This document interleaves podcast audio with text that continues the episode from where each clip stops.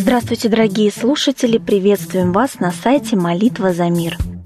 Хотелось бы рассказать вам одну историю, которая произошла в Айове. Девушка, у которой зафиксировали смерть мозга, проснулась здоровой после молитвы об исцелении. Девушка провела 4 года в коме и очнулась после того, как друг семьи помолился о ее исцелении, сообщает USA Today. Сейчас Тейлор Хейл 18 лет. Когда ей было 14, она упала с капота машины и ударилась головой о мостовую. У нее обнаружили кровоизлияние в мозг, и 4 года девушка пролежала в коме, будучи будучи подключенной к аппарату жизнеобеспечения. Медики констатировали необратимые изменения в мозге, и родители готовились попрощаться с дочерью, улучшение состояния которой не прогнозировалось. И вот однажды близкий знакомый семьи Джефф Стикел предложил им вместе помолиться у постели больной. После ухода Стикела врачи отключили аппарат искусственной вентиляции легких, Однако спустя короткое время девушка стала подавать признаки жизни. Ее веки задвигались, мозг стал функционировать. Сейчас девушка снова может есть, разговаривать, самостоятельно передвигаться. Она усиленно занимается математикой и готовится к поступлению в колледж. Чак Хейл, отец девушки, говорит, что произошедшее с ними – это настоящее чудо и проявление милости Бога. А я хотела бы вам напомнить, дорогие слушатели, что свои чудесные истории, как вам помогла молитва, вы можете оставлять в наших группах «Молитва за мир» ВКонтакте и в Одноклассниках.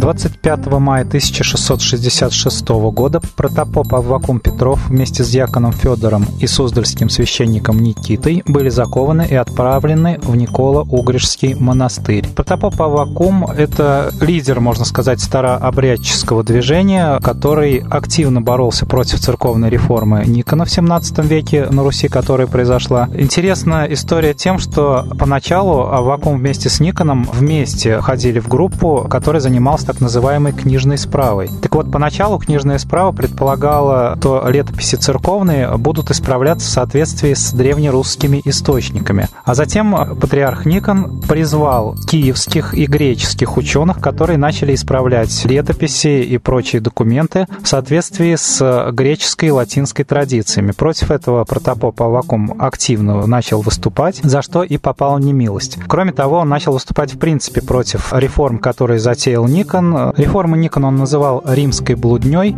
но и в итоге докритиковался до того, что его наказали кнутом и сослали Пустозерск на Печоре, где он 14 лет просидел на хлебе и воде в земляной тюрьме, но продолжал там свою активную деятельность, рассылал грамоты и послания, и в итоге он и его соратники были сожжены заживо в срубе в Пустозерске. Свою жизнь, кроме, естественно, последнего эпизода, он описал в собственной книге «Житие протопопа Аввакума», написанное им самим, и описывал не в частности, как Бог сопутствует, помогает во всех его делах по молитве.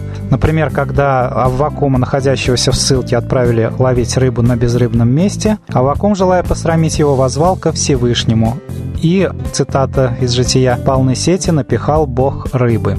До самого конца жизни, зависимо от вот этих многолетних мучений, независимо от того, что он понимал, что он идет на смерть, протопоп Авакум оставался верен старообрядческой вере, в которой было очень много от э, древнерусского ведического православия.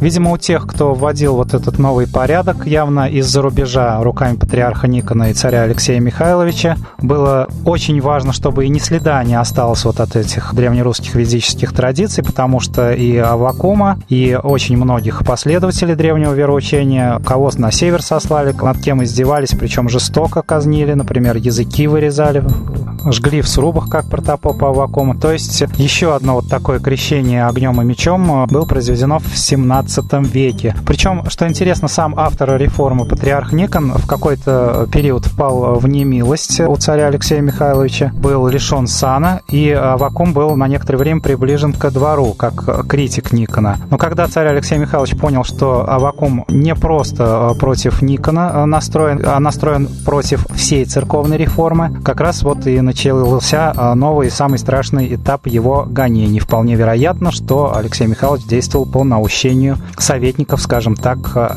иноземных. Все царство Алексея Михайловича свидетельствует о том, что он находился под влиянием иноземных, скажем так, консультантов. И его дело впоследствии продолжил Петр I. Неудивительно поэтому, что до наших времен дошло очень немного информации об исконном русском ведическом православии дохристианском и раннехристианском. Но все-таки эта информация есть. Давайте ее по крупицам собирать, обмениваться. Давайте восстанавливать нашу традицию и культуру и молиться русским богам. А сейчас мы передаем слово Светлане Ладе Русь.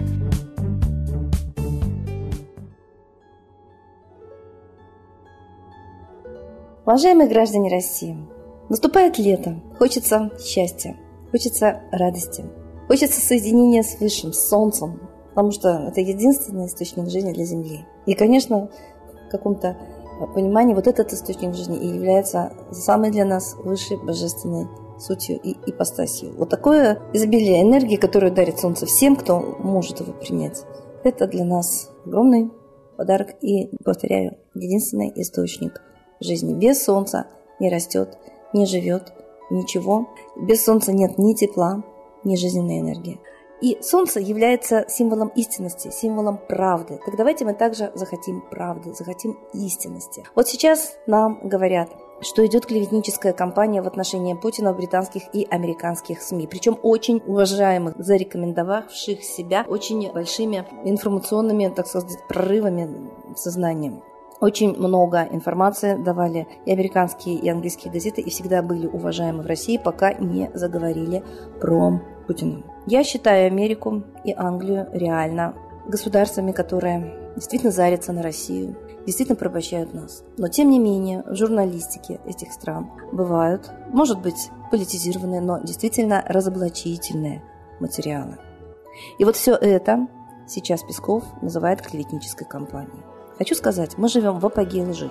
И внутри страны нашей не меньше клеветнических измышлений и в СМИ, что я знаю на своем опыте жизненном, меня обвиняют в том, что я не совершала. Причем даже руками правоохранительных органов. Мы выяснили, что клевету о том, что я должна кому-то квартиру, кто-то отдал мне квартиру. За фамилией человека, который работал когда-то в нашей академии, пишут с адреса МВД. То есть человек, за именем которого пишется эта клевета, сам лично, собственноручно подтвердил, что он не писал этого, этого не было. Никакой квартиры ни у кого я не отбирала, а мы знаем признаки секты, это отъем квартиры, и, видимо, хотят сформировать образ секты, именно клевеща на меня. И кто? С какого адреса? С адреса IP МВД зарегистрировано в МВД в рабочее время. Я подаю соответствующее заявление в Следственный комитет. Я прекрасно понимаю, что Следственный комитет и органы МВД – это единое целое. И вот Иванов говорит о том, что отмечают западная пресса как коррумпированность то, что Путин поставил только сотрудников своих личных знакомых по всем главным ключевым постам страны и держит эту страну через своих верных людей, причем работавших в КГБ, то есть имеющих определенную профессию. И он называет это клеветой. Это правда. Давайте вспомним, что Путин проходил избирательную кампанию, находясь под уголовным делом. И Марина Селье доказала и коррумпированность, и очень некрасивая финансовая махинация когда он работал чиновником мэрии Санкт-Петербурга. Это факты, их затирают. И людей, которые разоблачают, убивают, и Литвиненко, и Политковская, и Евлоев разоблачали очень четко, очень прямо. Это не клевета, это разоблачение. Давайте поймем, что если каждый из нас не займет определенную гражданскую позицию, он будет просто уничтожен этой машиной и пропаганды, и клеветы. И все это нацелено на отбирание у нас нашей Родины ресурсов земли. Все это касается лично нас. У нас уже отбирают законно оформленные участки земли, квартиры, родных детей за долги в ЖКХ. Что за государство сейчас над нами? Кто туда вполз, кто влез, какими способами? Лично я прошла выборы всех уровней, от депутатов городской думы, Государственной думы, мэра, губернаторов и президента. Уровни всех властных структур я прошла. И я видела, как там выбираются люди. Они не выбираются, они проталкиваются силовым методом, захватническим буквальным методом. И вот уже захвачена даже законодательная сфера. С нарушением Конституции, как я считаю, как юрист, создано выборное законодательство, которое не дает 98% населения выдвигать свои кандидатуры и кандидатуры нужных им людей. В Госдуму только 2% партийных выдвигают. Это не всеобщее и не равное избирательное право. И точно так же неконституционное, не всеобщее и не равное избирательное право – это создание фильтров. Депутаты, законодательная власть, почему-то получили право фильтровать кандидатов на выборы в исполнительную власть. Ветви независимы по Конституции власти. И не могут одни запрещать или разрешать другим проходить даже на выборы. То есть до такой степени мы не интересуемся политикой, мы не видим, как нарушена Конституция, наши права, что действительно мы заслужим вот такого рабского положения. Просыпайтесь, молитесь об истине, солнцу, которое сейчас, слава богу, хорошо видно на небосклоне. И вот эта солнечная энергия, она может сжечь не только болезнетворные микробы, да, она санирует и раны, и вещи, ультрафиолет.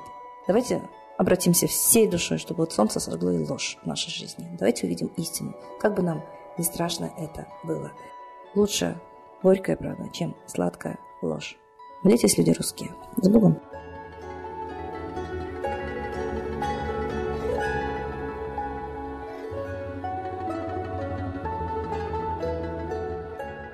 Спасибо большое Светлане Ладе Русь. Сейчас торжественный момент – единая молитва за мир –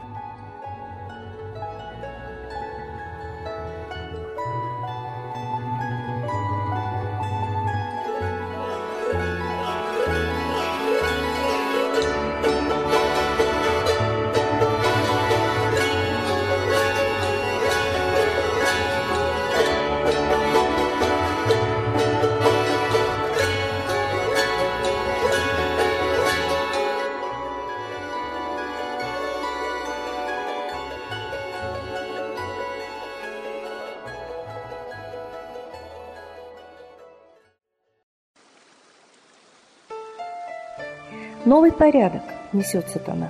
Миру готовы мор и война. Русские боги, спасите страну. Трусости, лени, простите вину. Митра родителем был нам небесным, Стал он Майтреей великим, известным. Слышит он русского люда мольбу, Помощь нам шлет, коль идем на борьбу. Владыка Майтрея, нам помощь пошли, Погибель убрать от планеты Земли. Твои легионы пошли нам с небес. Народы с мольбой ожидают чудес. Господи, разум народом верни. Вновь наступили тяжелые дни. Снова войска на готове стоят. Снова на смерть посылают солдат. Брат поднимается снова на брата. Мы в эгоизме и лжи виноваты. Верим предателям рода людского. Мир наш над пропастью гибели снова. Полный, тотальный контроль наступает. Карта раба нас свобода лишает. Просим о помощи, молим о чуде, чтобы прозрели и выжили людям.